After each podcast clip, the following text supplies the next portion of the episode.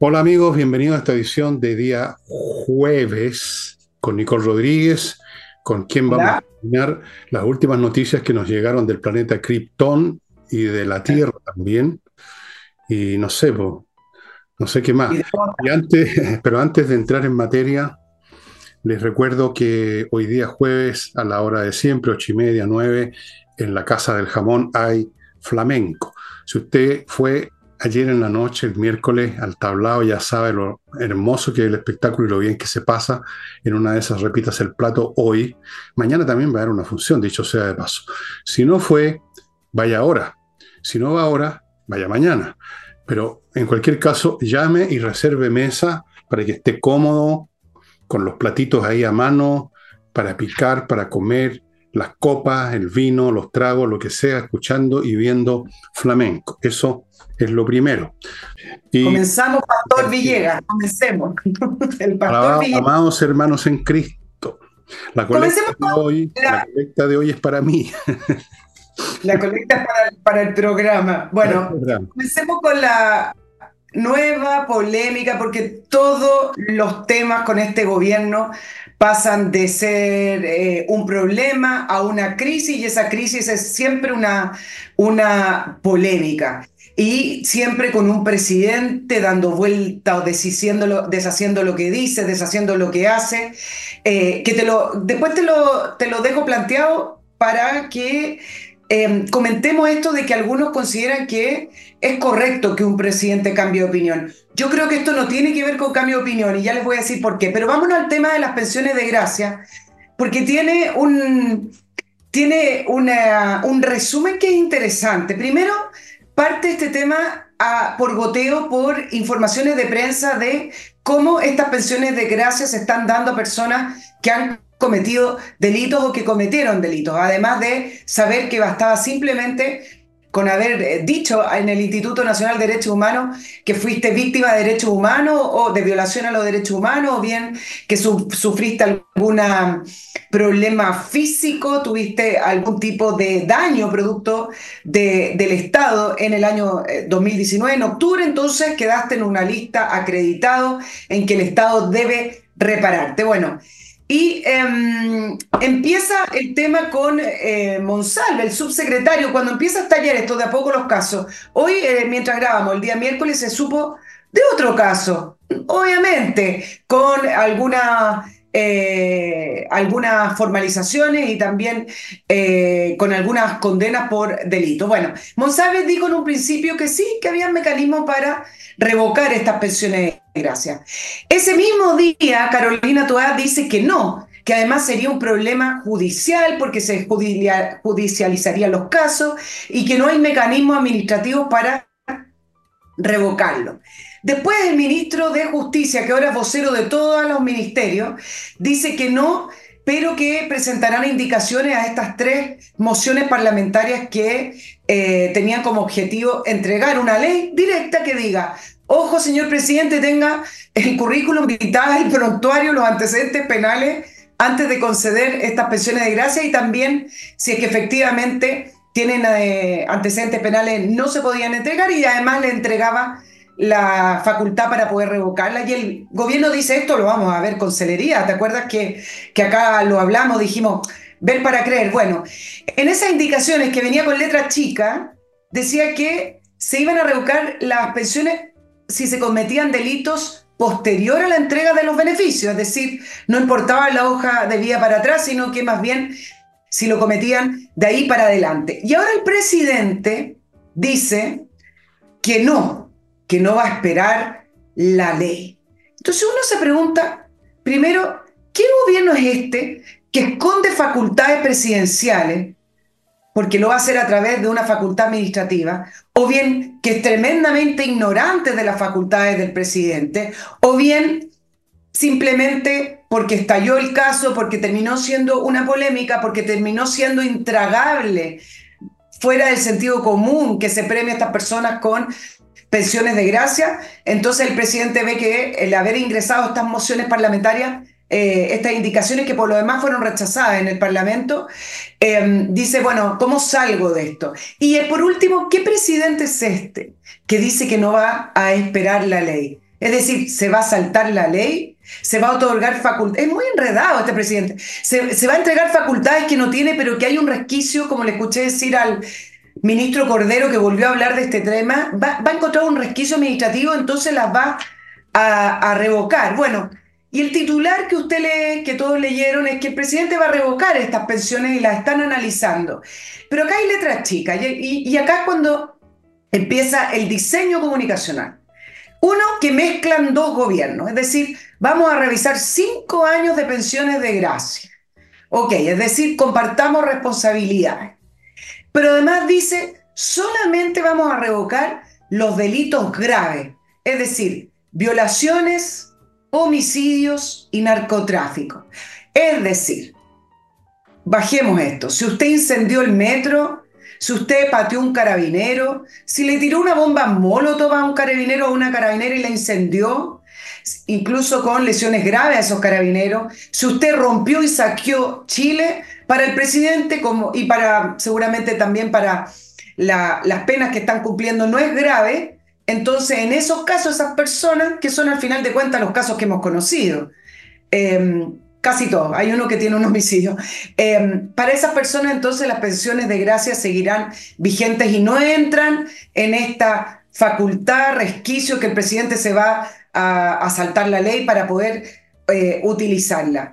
¿Cuándo? A la brevedad posible, no sabemos es una maniobra política, no solo para ir bajando la discusión, sino que además porque están discutiendo la reforma de pensiones en el Parlamento, le puso urgencia, entonces se ve muy desproporcionado estar hablando de esta reforma de pensiones cuando a través de los impuestos de todas las personas y a través de los recursos fiscales se le entrega recursos de por vida a personas que cometen y cometieron delitos. Por lo tanto, también es una maniobra y hay que ver si finalmente lo hace por el efecto político que va a tener Fernando, que te lo comento después.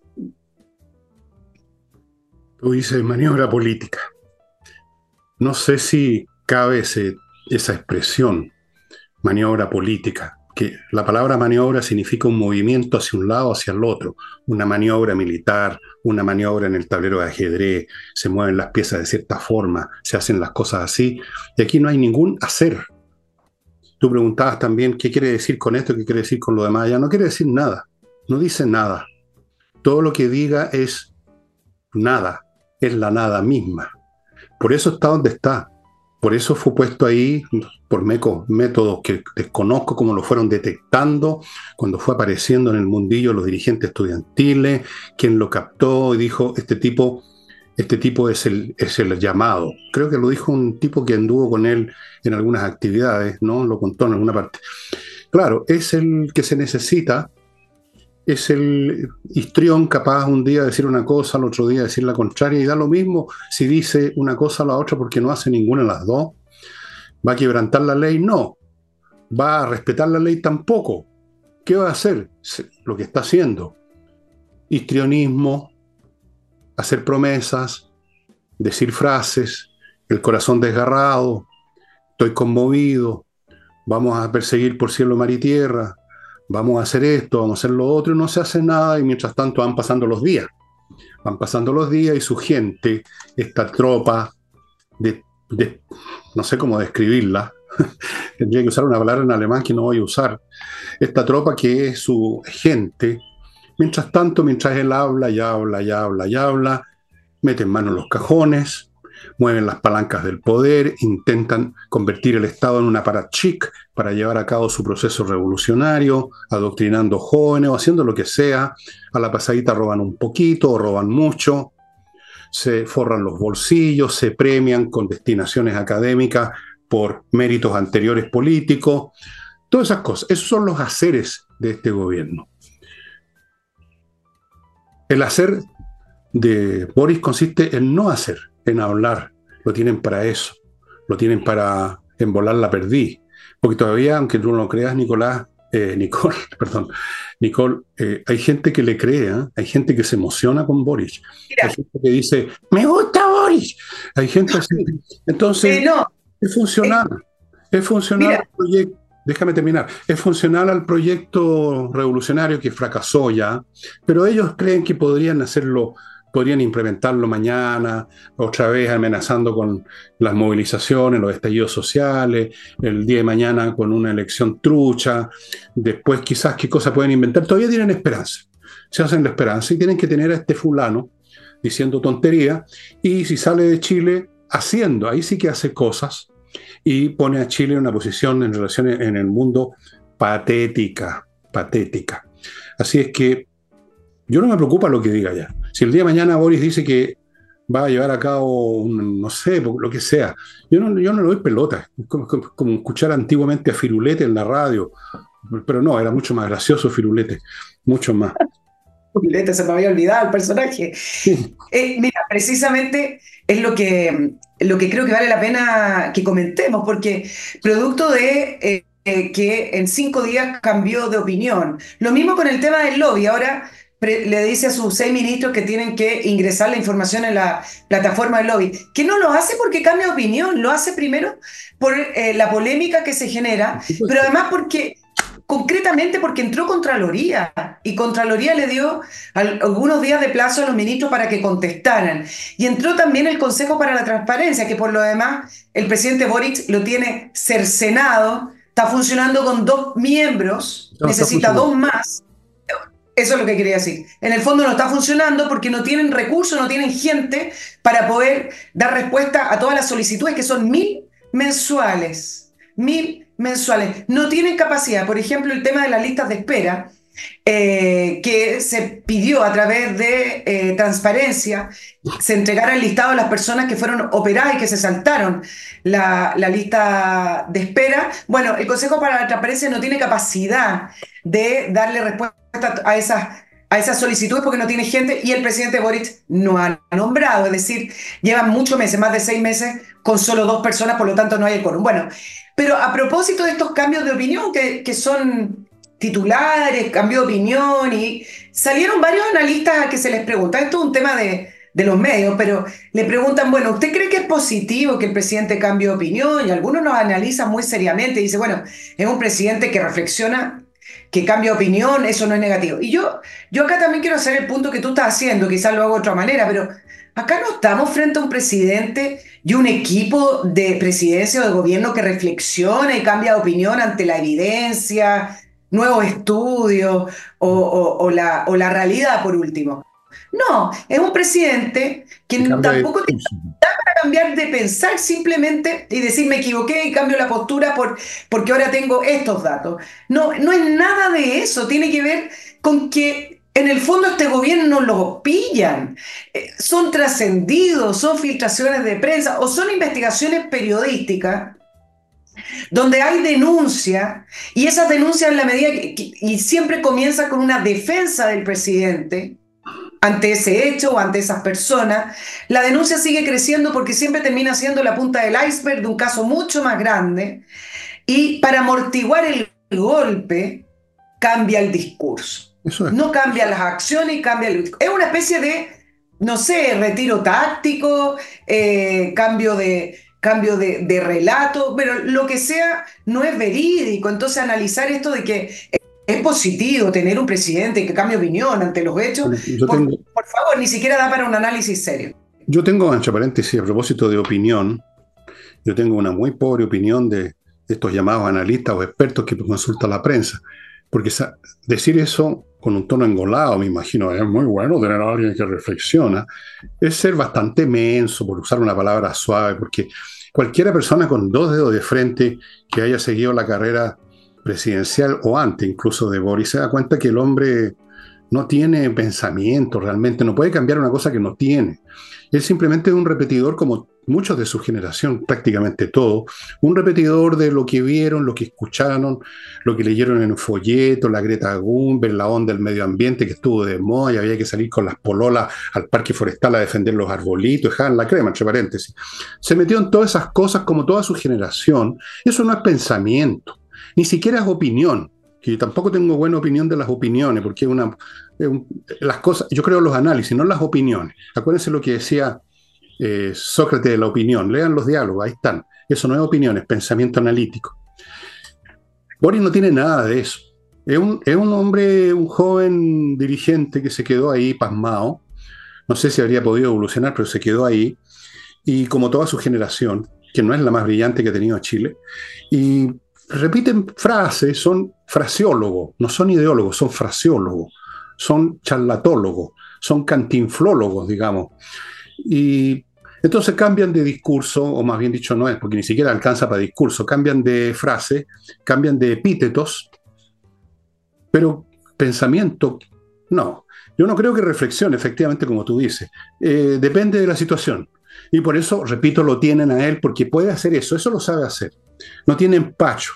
O sea, no es que sea muy brillante, pero es cara de palo. Entonces, dijo una cosa ayer y dice otra ahora y no, no, no se avergüenza, no se abochona, no vacila sabiendo que dijo lo contrario ayer, sino que cara de palo, un, poco como un estafador, digamos. Es un estafador ideológico. Eso es lo que es. Entonces, ni siquiera ideológico, un estafador charlatológico. No, no sé, hay que inventar palabra lógico. Entonces, hoy día dice una cosa, mañana otra, vamos a perseguir a los criminales, después no los vamos a perseguir, los indultados eran luchadores sociales, por el otro día parece que no eran tan luchadores, y dicho sea de paso, yo tengo información que me dio, me dieron, digamos, en su momento, no la voy a usar ni la voy a mostrar porque simplemente ahí, no sé, eh, que muchas de estas personas que aparecen con estos vaivenes verbales, en relación al tema de los indultados y todos estos demás, están bajo presión de ese sector porque ellos participaron también en el proceso. Ellos están documentados como presentes, por ejemplo, hay un cierto local en San Diego donde uno de estos señores iba semanas y meses antes con juntándose con un cierto caballero y otros caballeros, no necesariamente chilenos, estaban preparando las cosas. Entonces, se le, me dicen que se le dijo, siga adelante nomás con este tema, compañero, porque si no se va a saber todo. Ahora, todo esto puede ser, por supuesto, una fake news, ¿no es cierto? A lo mejor todo esto es mentira, a mí me han engañado, yo soy un pobre viejo que lo hacen huevón a cada rato, así que a lo mejor todo esto que estoy diciendo no lo tomen en cuenta, bórrenlo, bórrenlo. Pero ojo, ¿ah? que cosas como esta a veces tienen un trasfondo mayor que el, el ideologismo, el panfletismo. Hay cosas de, si hay cosas reales detrás, son estas situaciones en que los, como dijéramos, los agarraron de cierta parte y los tienen controlados por ahí. Eh, claro, bueno, y eso nos lleva al tema de la relación del Partido Comunista con el gobierno del presidente Boric. El sábado 20 de enero se va a realizar el, pleno del Partido Comunista, donde los dos temas principales es fijar la, las próximas elecciones Usted sabe que es el tema favorito de los partidos políticos. Terminamos con el proceso constitucional 2 y inmediatamente empezaron las reuniones para eh, elecciones 2024, elecciones comunales. Bueno, eso es un tema, pero el segundo tema, el segundo tema del Partido Comunista tiene que ver la relación con el gobierno. ¿Y cómo van a llegar a esa reunión? Molestos, muy molestos.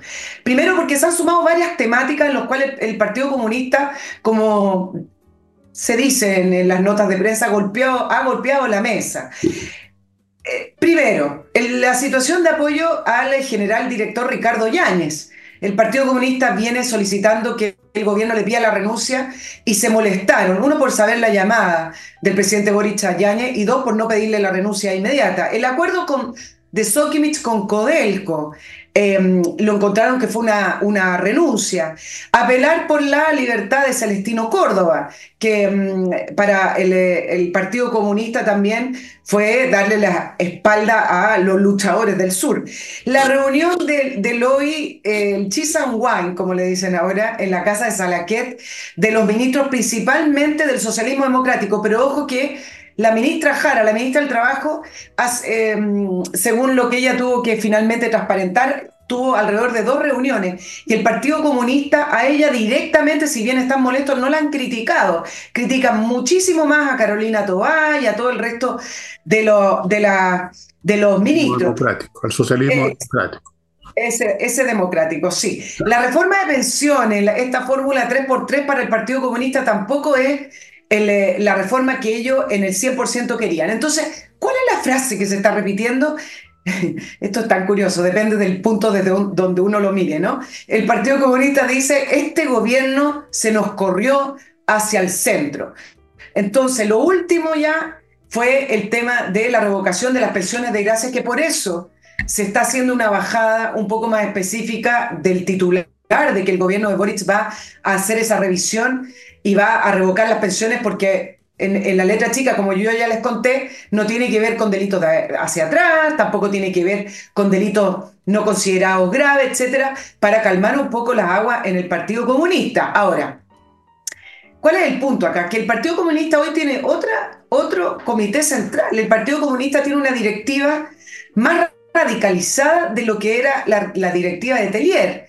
Lautaro Carmona tiene como su gran eh, aliado en la directiva a Daniel Jadwe. Jadwe no existe nada más radical, no existe nada más extremo, formado en la OLP que Daniel Jadwe. Por lo tanto, que Daniel Jadwe esté sentado prácticamente en la directiva significa la posición y el, camino que con esta directiva, que el próximo año la tienen que elegir, pero con esta directiva está tomando el partido comunista. De hecho, Tellier nunca fue muy cercano a Jadwe, lo consideraba una persona ignorante, lo consideraba una persona que no tenía mucho, mucho, contenido y no, no tenía influencia sobre la, directiva de Tellier, tenía influencia sobre otras bases. Bueno, pero en esta oportunidad ya estamos con un partido comunista mucho más radicalizado.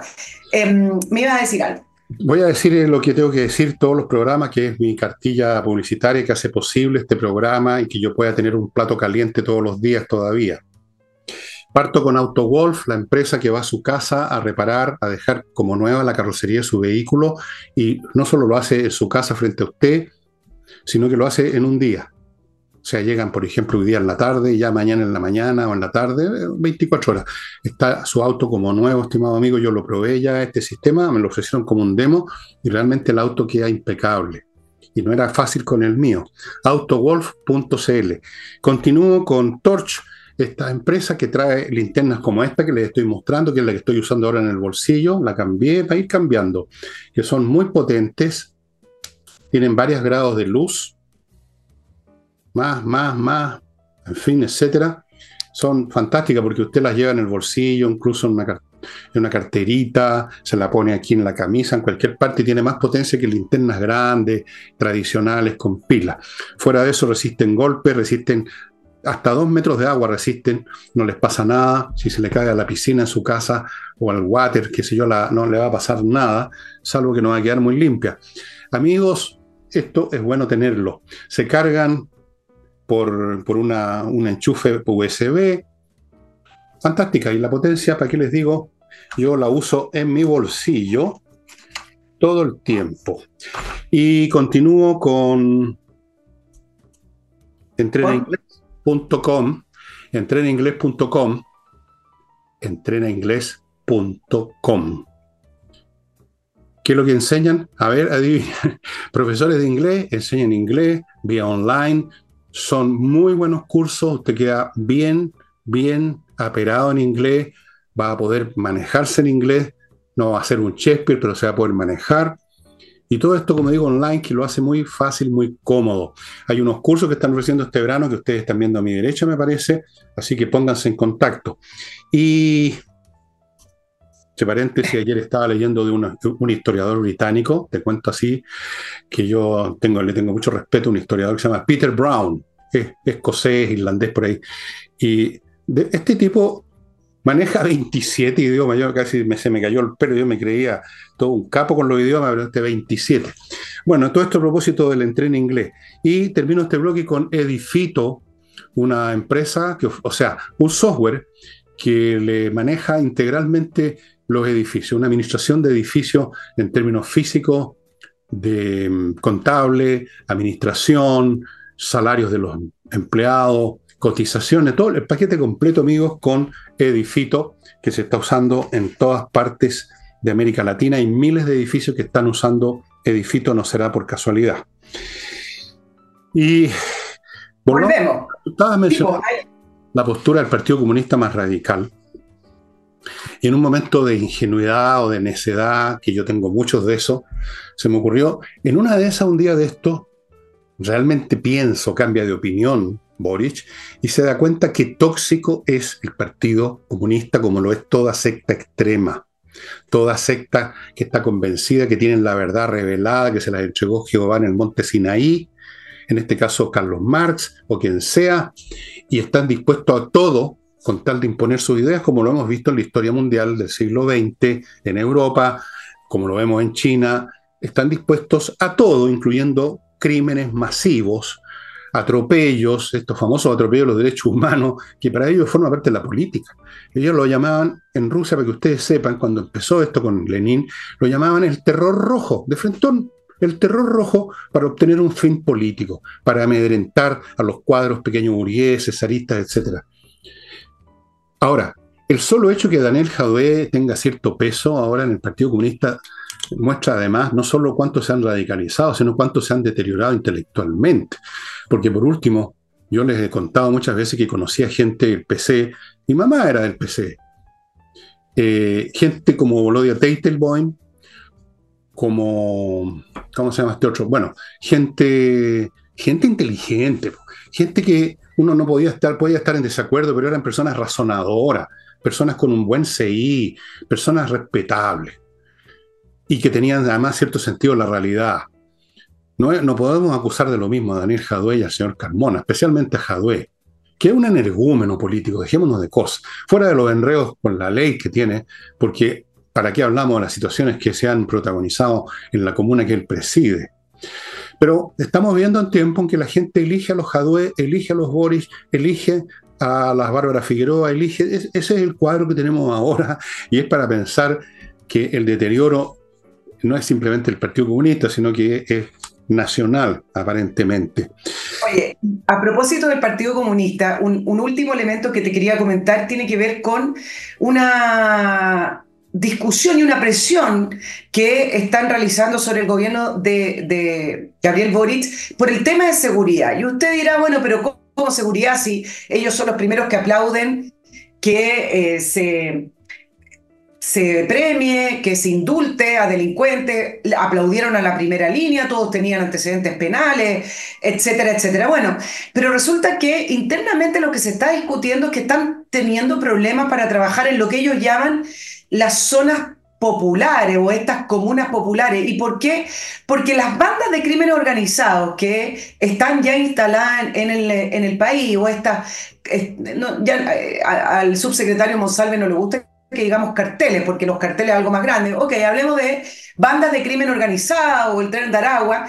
Le están disputando territorialmente los espacios al Partido Comunista en algunas zonas, en algunas comunas donde ellos hacían ese trabajo territorial. Entonces, ya no ya no estamos hablando de estos delincuentes con prontuario que ellos aplauden y que en algunos momentos lo utilizaron para poder conseguir objetivos políticos. Acá ya estamos hablando de palabras mayores en los cuales estas bandas grandes, con mucho poder económico, con mucho poder de fuego, les disputan esos territorios y ahí ya no le está gustando al Partido Comunista el tema de la inseguridad. Claro, ahí las bandas criminales de repente van a ser fascistas, las bandas fascistas, ¿ah? de repente van a cambiar el... No, sí, no te ríais, sí, nada raro sería las bandas criminales protofascistas, contratadas por la CIA, el imperialismo, van a empezar a inventar, probablemente Piñera financió todas estas bandas criminales también. Nosotros también somos parte de esto. O sea, van a inventarse un cuento, van a inventar un mono de paja para echarlo abajo. Amigo, antes de continuar, ustedes me van a permitir que les dé algunos otros consejos comerciales, como decían antes en las radios. Parto con Climo, y especialmente parto con los empresarios, porque los privados ya saben de los dispositivos que instala Climo, pero los empresarios quizás todavía no sepan de, estas, de estos elementos que se llaman equipos evaporativos, que usted los instala en los galpones, donde están las máquinas, donde están los trabajadores fabricando, produciendo, haciendo alguna cosa, y se junta y se produce mucho calor por la maquinaria, etcétera, y eso va contra la ley hay un límite, a ¿eh? 29 grados Celsius, más allá de eso usted está cometiendo una infracción. Fuera, y fuera de eso, los trabajadores están en malas condiciones, trabajan de mal ánimo, se agotan antes, el trabajo sale de menor calidad. ¿Por qué no pone estos equipos evaporativos que refrigeran espacios muy amplios incluso? Y no solo eso, expulsan las partículas que se pueden, por ejemplo, las fracciones de tela en, una donde hay máquinas que, que hacen telares, cosas así. Todo eso y además tienen un financiamiento especial las empresas. Así es que mi clima, Continúo con KMRP, un software para empresas también, un software integral para manejar todos los aspectos de la contabilidad, el manejo financiero, el control de stock, de bodega, de productos, relaciones con el servicio de impuesto interno, incluso coordinación con el mercado libre si es que necesita hacerlo, todo con KMRP. Se acabó el tiempo de hacer de manejar una empresa con papel y lápiz, no más, amigo. Eso lo hago yo nomás porque mi empresa me la manejan otras personas, mis familiares. KM Millas, si usted tiene millas acumuladas, vaya a kmmillas.cl, acumuladas por sus vuelos, y se las van a comprar.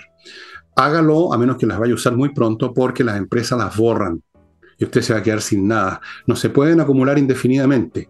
No son un capital, son una cosa transitoria. KM, kmmillas.cl.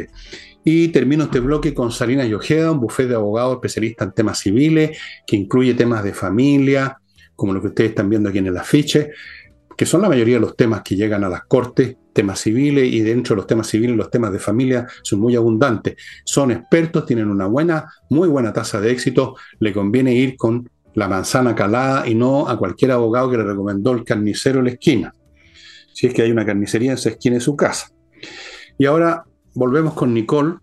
Continuamos. Mira, me acordé del tema de Fondesit, eh, que tú lo comentaste ayer. Voy a comenzar el tema con... Todavía. Yo estoy contento. Se acabó el pago de Chile. No, pues está bueno ya. Voy a comenzar el tema recordando las palabras del presidente Boric cuando inauguró el Congreso del Futuro, que lo inauguró ayer, diciendo, diciendo que están muy comprometidos en avanzar en que el gasto en I más D, ustedes saben, eh, innovación más desarrollo, sea el 1% del PIB. Y no ha sido fácil y todas estas cosas que le pone emocionales, de que es como una lucha, siempre es una lucha, una lucha. El gasto, gastaran bien, si gastaran bien no sería una lucha. Bueno, pero el mismo día que él dice eso en el eh, Congreso del Futuro se conoció esta asignación de los recursos académicos ligados al gobierno. Eh, pero yo quiero poner un punto acá. El tema efectivamente es importante que esté ligado al gobierno porque significa que tienen una cuña, que tienen pituto, pero me parece incluso mucho más importante decir que estos académicos, y hay otros, ¿ah? no están ligados al área científica. Hoy día me preguntaban, Nicole, ¿qué, ¿qué es lo que era el Fondesit? Entonces, yo les voy a leer literalmente lo que dice. El Fondesit financia proyectos de investigación científica, o tecnológica que conduzcan a nuevos conocimientos o aplicaciones previstas a través de hipótesis del trabajo explicitados en el proyecto. Son exclusivos de proyectos de ciencia y tecnología. Los proyectos pueden ser financiados en alrededor de 27 millones más o menos, más los gastos tiene un presupuesto anual, por ejemplo, el año 2022 de 460 mil millones, creció 8.2% del presupuesto nacional para el año 2022. Se llama la Agencia Nacional de Investigación y Desarrollo. Entonces, efectivamente, uno dice, bueno, tienen pituto, que espantoso, se saltaron la fila, pero más espantoso aún es que le están entregando fondos a personas que una, Damer, socióloga, cientista política, será, bueno, la ciencia de la política, le dirá. José Miguel Ahumada, cientista político. Eh, el eh, señor Atre, ustedes saben que es abogado. ¿Qué tiene que ver estas profesiones? ¿Qué tienen que ver estos proyectos con la ciencia y tecnología? Entonces, si están despilfarrando los recursos para seguir manteniendo personas que son ligadas al gobierno y son los recursos de ciencia y tecnología, que es lo mismo que hacen al final con los recursos de los campamentos, que va para la gente eh, más vulnerable, a la gente más pobre, o los recursos de la educación que la hacen para seguir contratando. Entonces, al final, nada de los fondos que están destinados a ciertas áreas para que nuestro país mejore terminan en manos de esa área o de personas que trabajan en esa área. Estas tres personas les debería dar vergüenza. Atria respondió, me alegro que, que esta polémica de redes sociales, cuando dicen eso, es decir, esta polémica de poca monta, esta polémica de escasos recursos, del, antro, de redes sociales. Me alegro porque así yo puedo decir que esta no es primera vez que me lo gano, con proyectos del año 2001, 2019. Bueno, se lo gana porque tiene cuña, se lo gana porque tienen que auspiciar las universidades y las universidades en Chile tiene totalmente conexión política con los gobiernos, más aún con la gratuidad, por lo tanto, y más aún la Universidad de Chile, en el caso de Atria. Entonces, no venga decir que se lo ganó por mérito el año 2001-2019. A mí me daría vergüenza porque un abogado, porque un abogado se está ganando fondos científicos. Entonces, nuevamente el despilfarro del Estado. Bueno, los intelectuales, el mundo intelectual de la izquierda, porque tiene su, sus intelectuales, llamémoslo así, siempre se han movido en esas áreas que llaman ciencias sociales. Eh, nunca vas a encontrarte un científico de verdad que, sea, pueden haber algunos, pero en general no, que se mueva en el ámbito de la cultura progresista. Eh, ellos, como buenos cantinflas, se mueven más o menos bien, o sea, ni siquiera tan bien, en ese campo donde no hay mucha precisión y rigor. Las ciencias sociales, yo estudié una de ellas, y por eso que hablo desde adentro. Las ciencias sociales están, en el mejor de los casos, en proceso de construcción. Están más o menos en el nivel en que estaba la medicina en el siglo XV o XVI, cuando los barberos, los que afeitaban a la gente, eran también los, cirujanos. Eh, no han llegado al nivel de precisión, de, de matematización, de hecho, salvo en algunos casos en que han pretendido hacerlo y resulta un, verdadero, una verdadera impostura académica, ¿no? Cuando le tratan de poner hartas cifras para que algo parezca científico, pero en realidad no hay ningún rigor. Si poner cifras no, da rigor a nada. Depende de qué significan y cómo se manejan. Entonces, ese es el mundo, ese es el paraíso terrenal de, de los intelectuales de izquierda. Las ciencias sociales, ahora esta, esta cuestión que inventaron, porque la sociología tiene un poquito más de caché académico, ¿no? Tiene algún desarrollo, una ciencia que tiene es más o menos una ciencia, semiciencia, tiene 100 años de investigación, algo hay. Pero esto de las ciencias políticas, por ejemplo, es una invención mucho más reciente y no tiene ningún sustento. Es, cuestión que ustedes lean las, las, memorias, pues los textos de lo... Por supuesto que hay gente inteligente que puede hacer con cualquier cosa algo valioso. En historia, en ciencias políticas, pueden haber grandes historiadores y grandes cientistas, pero no son precisamente estos premiados. Es cuestión de que veamos, por ejemplo, uno de los proyectos que presentó una feminista sobre la sexualidad swinger, fíjate tú. Yo no sé en qué eso contribuye al desarrollo de la ciencia y la tecnología. Eh, o, lo que haya presentado el señor Atria. Lo único que tienen en abundancia estos intelectuales es arrogancia. Son arrogantes. Como todos los intelectuales que pertenecen a una especie de clerecía, son como clérigos de una iglesia, la iglesia del pensamiento progresista. Entonces ellos son los capellanes, los obispos, y se sienten macanú y se echan para atrás. Y la verdad, yo he conocido varios de ellos, o sea, he conocido muchos de ellos, y son intelectualmente bien ahí nomás, pues. Les alcanza como para hacer las tareas, digamos, y sacar adelante los ramos y sacar algún un postítulo, un posgrado por ahí, no cuesta mucho si cuesta, en ciencias sociales sobre todo no cuesta mucho. Un posgrado en matemáticas les aseguro que es un poquito más difícil, pero un posgrado en ciencias políticas, póngase usted a trabajar en una, en una tesis acerca de la cultura política de los zulúes, por ejemplo, y capaz que salga convertido en doctor en ciencias políticas. Entonces, pero está el punto que tú dices, es una vergüenza que traspasen fondos de esa manera. Y es una vergüenza que se, jacten, el señor Atre, que es uno de los hueones más arrogantes que pisa la tierra, que se jacten que además lo ha ganado varias veces. O sea que varias veces se ha pitutado. No una, sino que varias veces. Eso es lo que tú nos estás diciendo.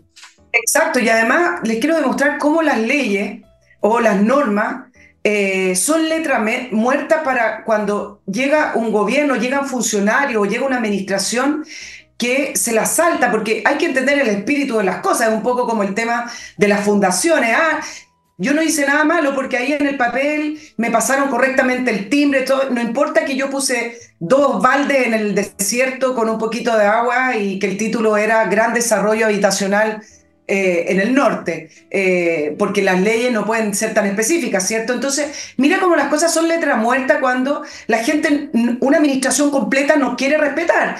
Eh, para entregar Fonde, Fondesit es difícil. Se seleccionan por mérito, por calidad. Em, eh, tiene que tener, por ejemplo, dentro de las calificaciones, entender cuál es la novedad científica que va a entregar el, el proyecto, la novedad tecnológica, la factibilidad, la productividad científica de la persona que está presentando el proyecto. Es decir, esa persona que trabaja en ciencia tiene que presentar.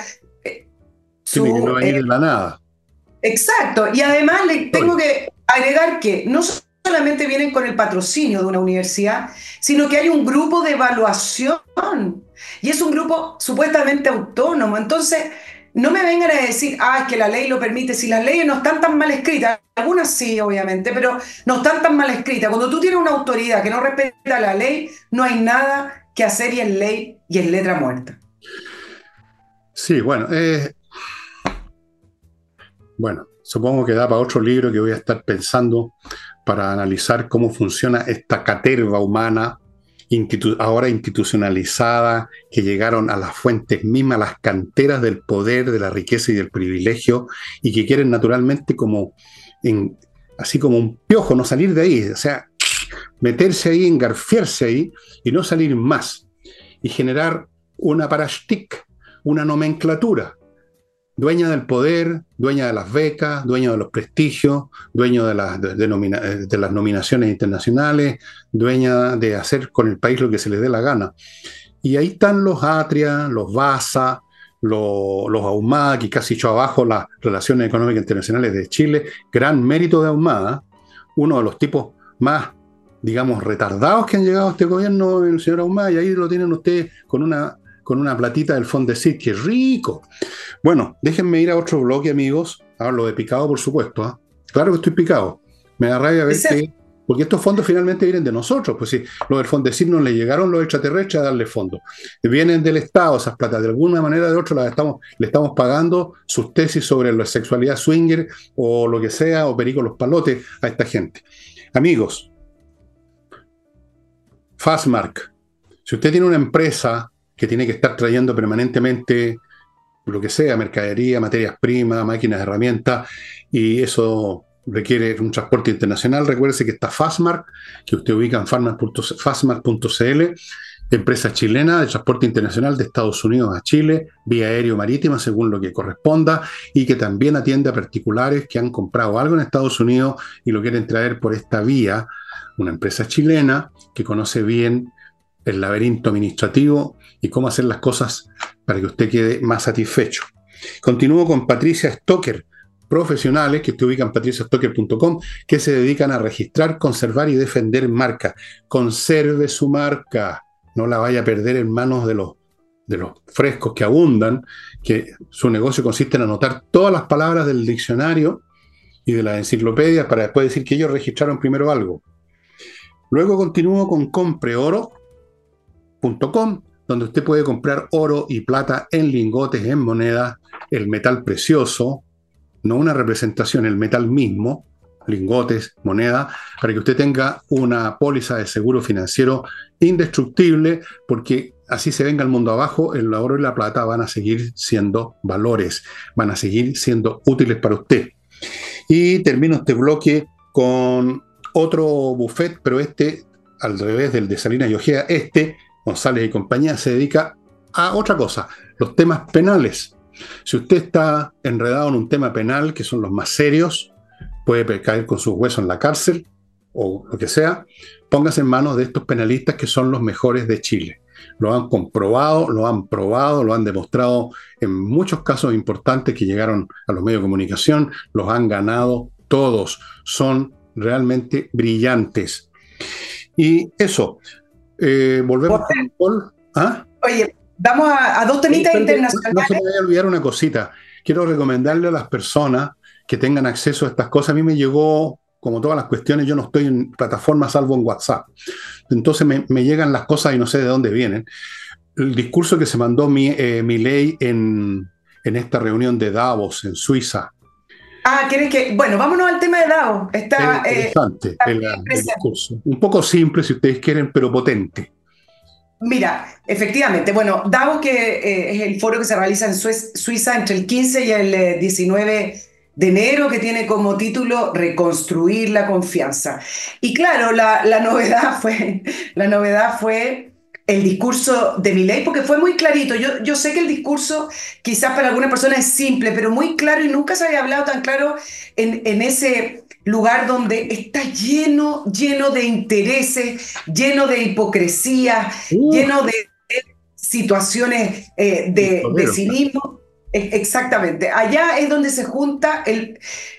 Para, para decirlo en simple, en Davos es donde se juntan quienes manejan el mundo. No es en la ONU, es en Davos, porque en Davos están los líderes políticos, los principales líderes empresariales, están eh, presentes además eh, los principales lobistas, por lo tanto, si usted quiere saber hacia dónde va el mundo, usted tiene que ver Davos, qué es lo que ocurre y qué es lo que se dice en Davos. Y Milley hizo un discurso muy claro y muy propicio para, y muy ad hoc para los tiempos en los cuales estamos viviendo. Dice que Occidente está en peligro porque supuestamente quienes deben defender los valores de Occidente se encuentran coaptados por una visión del mundo que conduce al socialismo y al final el socialismo es pobreza.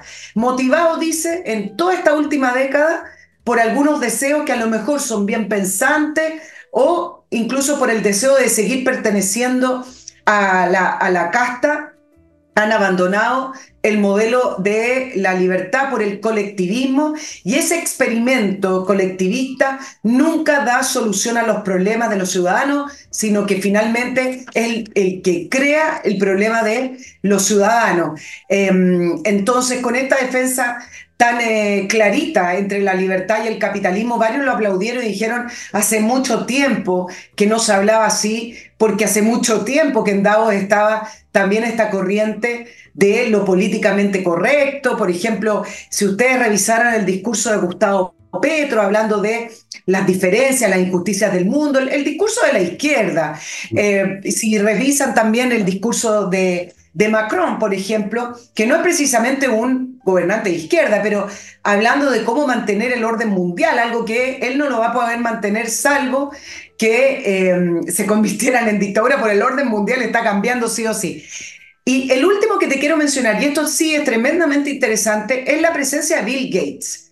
Em, eh, Bill Gates va y lo aplauden en todas partes, lo que dice Bill Gates es como predecir el futuro, entonces él está promocionando su fundación, siempre la está promocionando, y los avances que realiza eh, su, fundación.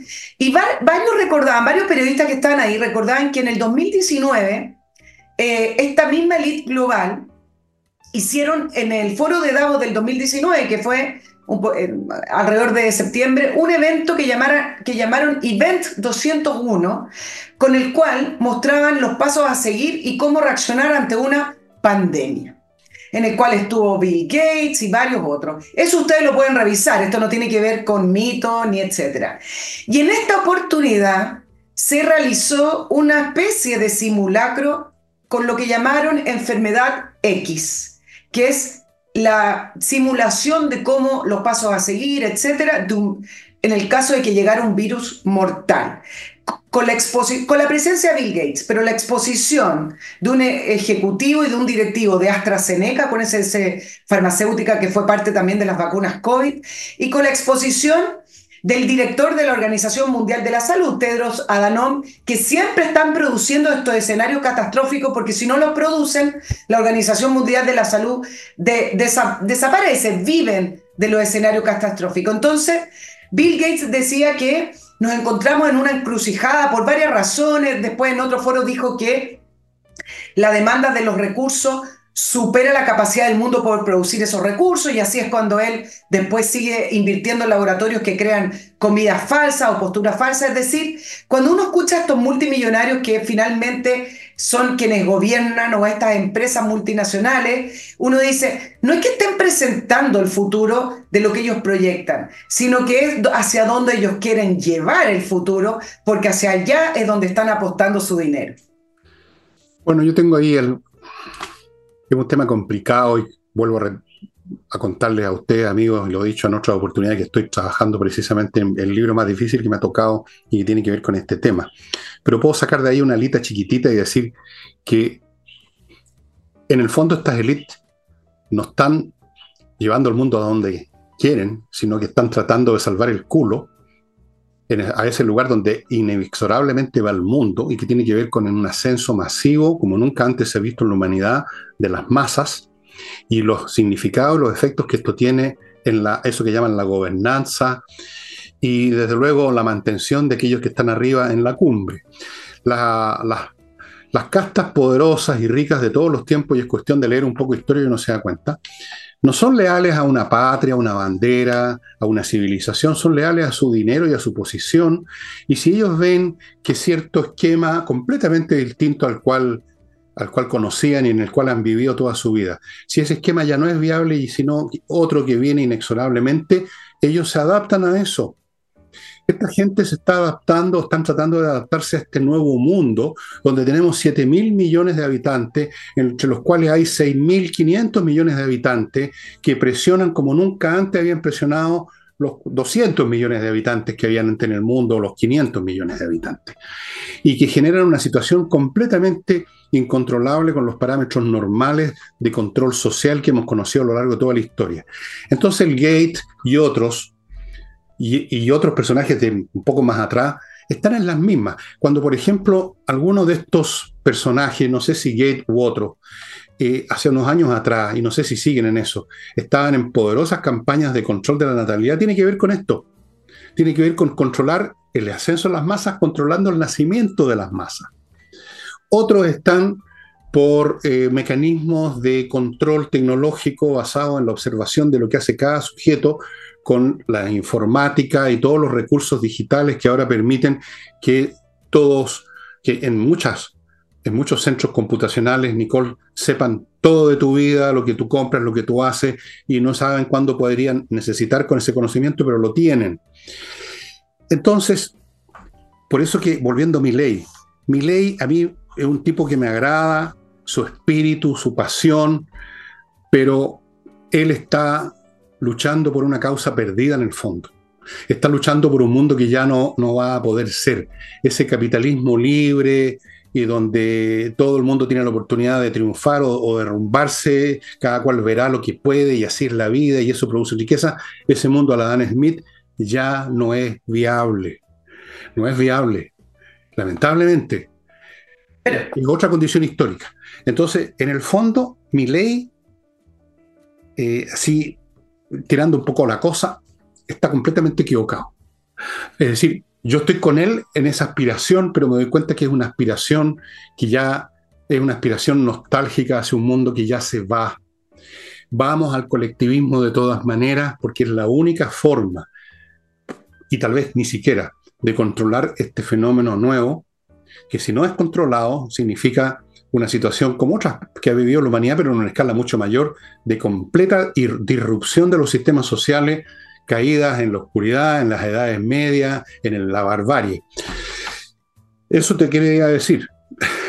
pero es un tema muy complicado ¿eh? y sujeto... Acá se mezclan muchos factores, pero yo creo que estas personajes como como Bill Gates, cuyo objetivo no es hacer el análisis eh, eh, que tú estás haciendo, sino más bien dónde sacar oportunidades para seguir incrementando su fortuna, lo que hacen al final es terminar influyendo en estos probables escenarios o efectivamente a lo mejor hacia dónde ven que va en el mundo, pero adelantándose. Entonces, Empiezan, empieza así, empiezan los estudios científicos. Por ejemplo, me voy a meter con el tema del cambio climático, que, que yo sé que es polémico, pero entonces ven una oportunidad en el cambio climático y entonces empiezan a salir los estudios que dicen que sí o sí tienen que venir los autos eléctricos, que no más los autos de con, con, eh, con petróleo con benzina, cuando ya los autos con petróleo y con benzina, claro, son contaminantes, pero no tienen nada que ver con los primeros automóviles, están llenos de, certificaciones, están llenos de filtros, etc. Bueno, y ven esa oportunidad, entonces eh, apuestan por el mercado del automóvil eléctrico. Estoy armando escenarios, ah, no, no, no estoy hablando específicamente, y resulta que consiguen subvenciones de los gobiernos para los autos eléctricos, consiguen restricciones para que los gobiernos digan acá no entran más automóviles eh, a benzina o petróleo, sino que solo eléctrico, y ellos ya tienen sus industrias de auto eléctrico, ¿me entiendes? Se van adelantando, a eso me refiero yo. Eso es lo que dije, que, tratan de mantener su posición. Pero es distinto, yo lo estoy hablando de la fase del de el, oportunismo y cómo van controlando algo que a lo mejor se ve venir, pero con políticas públicas que ellos van comprando con el objetivo de beneficiar hacia donde ellos están poniendo sus inversiones. Bueno, o eso, donde quieran. Eso es lo que he dicho. O sea, no es que ellos estén empujando al mundo donde se les da la gana, sino que están buscando oportunidades para quedarse todavía arriba en ese mundo futuro, y tomando todas las acciones que tú dices y otras también, eh, muchas de ellas fallidas, porque al final no tienen tanto poder como creen, eh, eso se ha visto muchas veces en la historia humana, como los complotes, los más poderosos se derrumban simplemente a veces por un detalle insignificante, ¿no? Como el niñito que metió el dedo en el dique, te abrió un hoyito y se vino todo abajo. Entonces, bueno, el hecho es que creo que, volviendo a mi ley, mi ley es un es un tipo de personaje que suele aparecer en estas etapas históricas, un hombre que concita la simpatía de gente como tú, como yo, como muchos chilenos, muchos argentinos, mirando una cosa que ya no es posible, literalmente. Casi me atrevería a decir con mucho cinismo que estos esquemas corruptos, populistas, eh, chuecos, mentirosos, groseros, chantas que vemos hoy día, son el futuro. Con eso te digo todo. Son el futuro. Es la forma como inevitablemente se van a organizar las sociedades, o se están organizando ya por esta irrupción masiva de eso que antes se llamaba los de abajo, pero ya no están más abajo, están subiendo, pero como una a toda velocidad y tienen un peso tremendo. Eh, yo, por ejemplo, en el caso de ley en Argentina, ya se está viendo lo que anunciamos acá nosotros, anuncié yo, anunciaste tú también, en el sentido de que se le va a venir todo el mundo encima. Todos disparan contra el pianista, todos disparan contra mi ley, la CGT, los partidos políticos, el Congreso, los comunicadores, porque estaban todos metidos en la máquina peronista, que tal vez, visto así muy de por encima, sea el modelo posible en estos tiempos y no esos modelos puristas como el libertario que plantea mi ley, donde si tú lo llevas a sus últimas consecuencias, Nicole, trae como resultado que solo unos pocos una minoría realmente hace uso de esa libertad y se desarrollan personalmente y en todos los sentidos, y los demás no. Y eso es lo que ya no es viable hoy en día en el mundo. Nunca fue muy viable, siempre fue difícil de controlar, pero ahora es casi completamente incontrolable.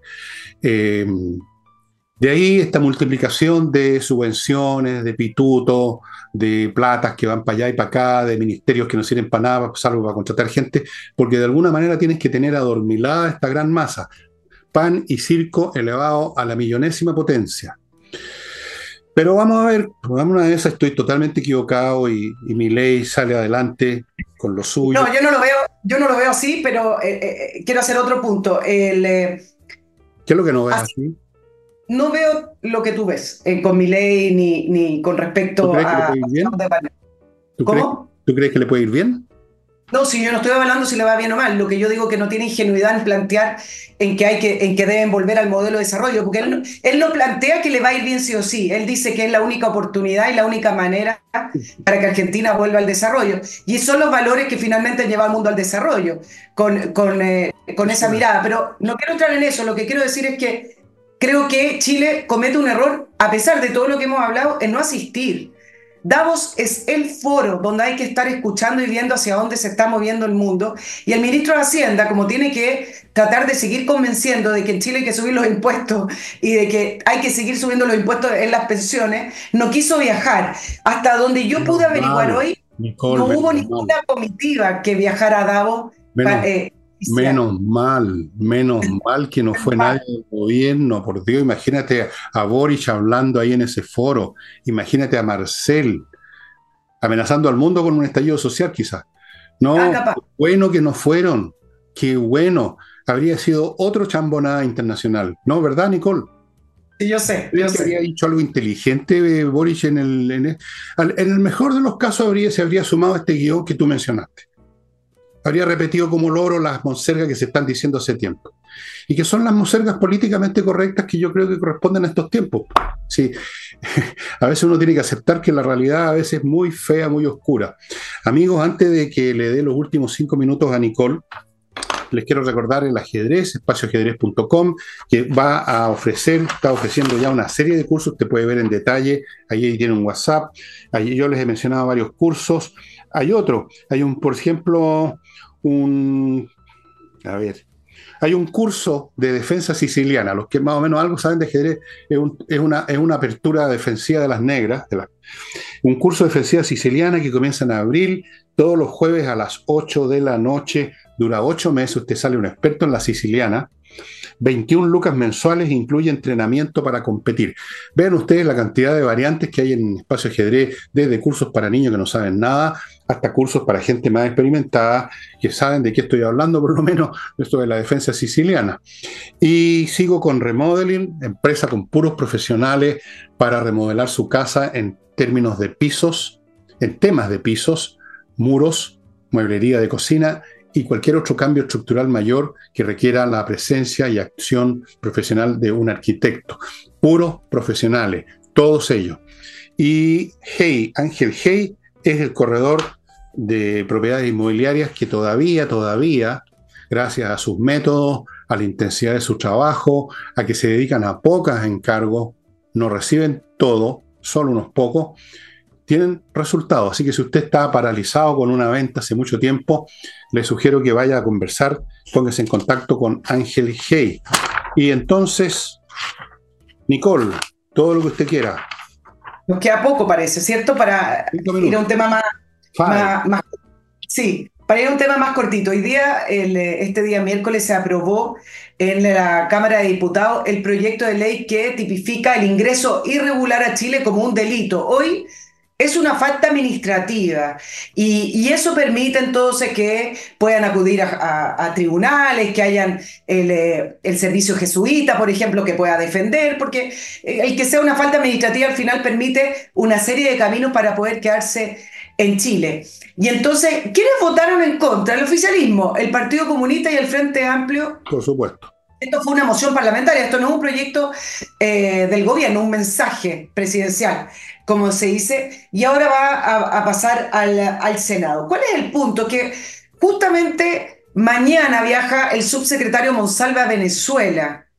Entonces uno dice, bueno, va a llegar con una ley que todavía no se ha aprobado, pero que sigue avanzando por lo que hoy averigüé podría tener los votos en el Senado. Y esto va a poner un problema al gobierno, porque cuando ya el gobierno se enfrente, si es que llegaron a aprobarla, a que ingresan estas personas por pasos irregulares, la obligación, si es un delito, es detenerlo o reconducirlo o echarlo inmediatamente del país, porque ya estamos frente a un delito, no en esta ambigüedad de una falta administrativa.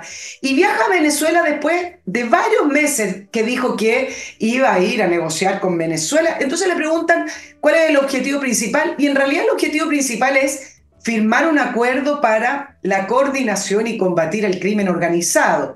Va a un país eh, justo en la, en la, entrevista a Nicole Rodríguez entrevisté a un especialista en el crimen organizado en Latinoamérica de Inside Crime y decía, Venezuela hoy es un narcoestado. Venezuela, por supuesto que no trabaja con todas las bandas criminales, pero el Estado venezolano hoy, dentro de sus pilares, está el pilar de lo que le deja eh, las bandas criminales. De hecho, hay una mina de oro que, que, es venezolana, que se le entregaron aparte del tren de Aragua, que es explotada. Es decir, ahí hay una mezcla de eh, comercio legal con ilegal. Bueno, pero el punto es que viaja a Venezuela y le dicen, bueno, y el tema de, la, de, la, eh, de, expulsar venezolanos, ¿qué es lo que importa? Bueno, ahí quedó eh, en la ambigüedad y en realidad lo único que nos importa es saber si, uno, el gobierno venezolano va a entregar los antecedentes de las personas que son requeridas, porque acá entran venezolanos, se le pide al gobierno venezolano que entregue los antecedentes y no los entrega.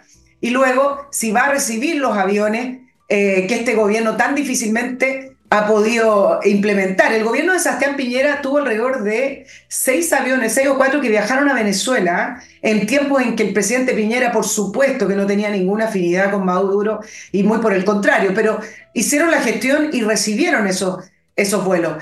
En el caso de este, este gobierno, ni siquiera eso han podido gestionar. Y, el rol, Fernando, del, del, de nuestro embajador, tú sabes que le dieron la embajada a el eh, embajador Gasmuri diciendo, bueno, él tiene muchos nexos, él, él va a lograr abrir los caminos. Y, hoy día me metí para ver si había logrado algún tipo de acuerdo. ¿Qué, labor ha hecho el embajador? Bueno, en diciembre presentó el busto de, de Salvador Allende en eh, una universidad en Venezuela. Ah, estupendo, estamos al otro lado. Estamos al otro lado, estupendo, estupendo. Podrían llevar un busto maduro también. ¿Por qué no? Bueno, todo esto es una payasada nomás, una, un show, eh, Monsalve yendo para acá, Monsalve yendo para allá, Monsalve yendo justamente a la cuna misma de, lo, de las organizaciones criminales y los que, si quieren hacer algo en serio, yo le diría a Monsalve que tome un avión para ir al norte de Chile y cierre la frontera. Si ahí están entrando. Estos que salieron en la época de Piñera ya deben haber vuelto 20 veces ya. Seguramente. Una puerta giratoria. Otra comedia más. Monsalve también hace comedia como la hace Cordero, como la hace Marcel, como la hace Boris, como la hace la Camila Vallejo. La Camila Vallejo por lo menos buena moza y es seriecita para decir su cantinflada. Los demás son feones, son, son bastante ordeca, digamos, físicamente. Eh, en fin, la cosa, amigos míos, no tiene remedio con este gobierno, porque no, olvidemos que en sus principios esta gente que viene no son delincuentes, sino que son seres humanos que tienen derecho a ir a donde se les pare la raja. Y hay que recibirlo. Punto. Así como los asesinos del sur no son asesinos, sino que son luchadores sociales. Así como los delincuentes que indulta no son delincuentes, sino que son activistas, combatientes por las libertades. Entonces, usted no puede convencer a personas así. es como que trataras de organizar, no sé, una, una rifa de beneficencia para la policía con Al Capone, un absurdo, digamos, total, completo, una comedia. Una comedia, y mira lo absurdo que termina siendo este, este principio ideológico de frontera abierta. Tú entras por el aeropuerto, el aeropuerto principal, Arturo Merino Benítez, te, mira un policía, te revisan el pasaporte, te preguntan a qué viene o a dónde va, etc. Y por el otro lado, tienes totalmente abierta la frontera norte y donde tú, eh, por principio, dices, la, todo quien quiere ingresar a Chile puede, puede ingresar. O sea, es eh, termina siendo una, una, un absurdo absoluto. Ahora, va a ser interesante ver la discusión, porque el oficialismo que está en contra... Eh, y, presiona al gobierno, vamos a ver cómo va a ser la reacción del gobierno, sí, ya sé, cómo va a ser la reacción del gobierno si es que efectivamente logran aprobar la ley, porque nuevamente se va a ver, ya acabo de decir algo, no en las dos almas, se va a ver, se va a ver enfrentado. Exacto. Bueno, estimado amigo, hemos llegado al final del programa, que ha estado bien animado, y ustedes ven lleno de optimismo y de, un espíritu, digamos, de, no sé quién en realidad. Em, bueno, vamos a examinar quizás este sábado, se me está ocurriendo un poquito, un poquitito que sea este tema que he estado aquí planteando acerca de que quizás lamentablemente el modelo social que viene, como yo creo que lo he dicho alguna vez, es el chino, o algo peor, que es la anarquía completa, que es mucho peor que cualquier otra cosa. Bien, pero veremos si me atrevo a hacer eso y en una de esas hago eso, hago eso y me candidateo para el fondo de ¿Por qué no? Why not? Pocuapa. Ya, estimados amigos, muchas gracias y nos estamos viendo mañana y el martes nuevamente con Nicole Rodríguez.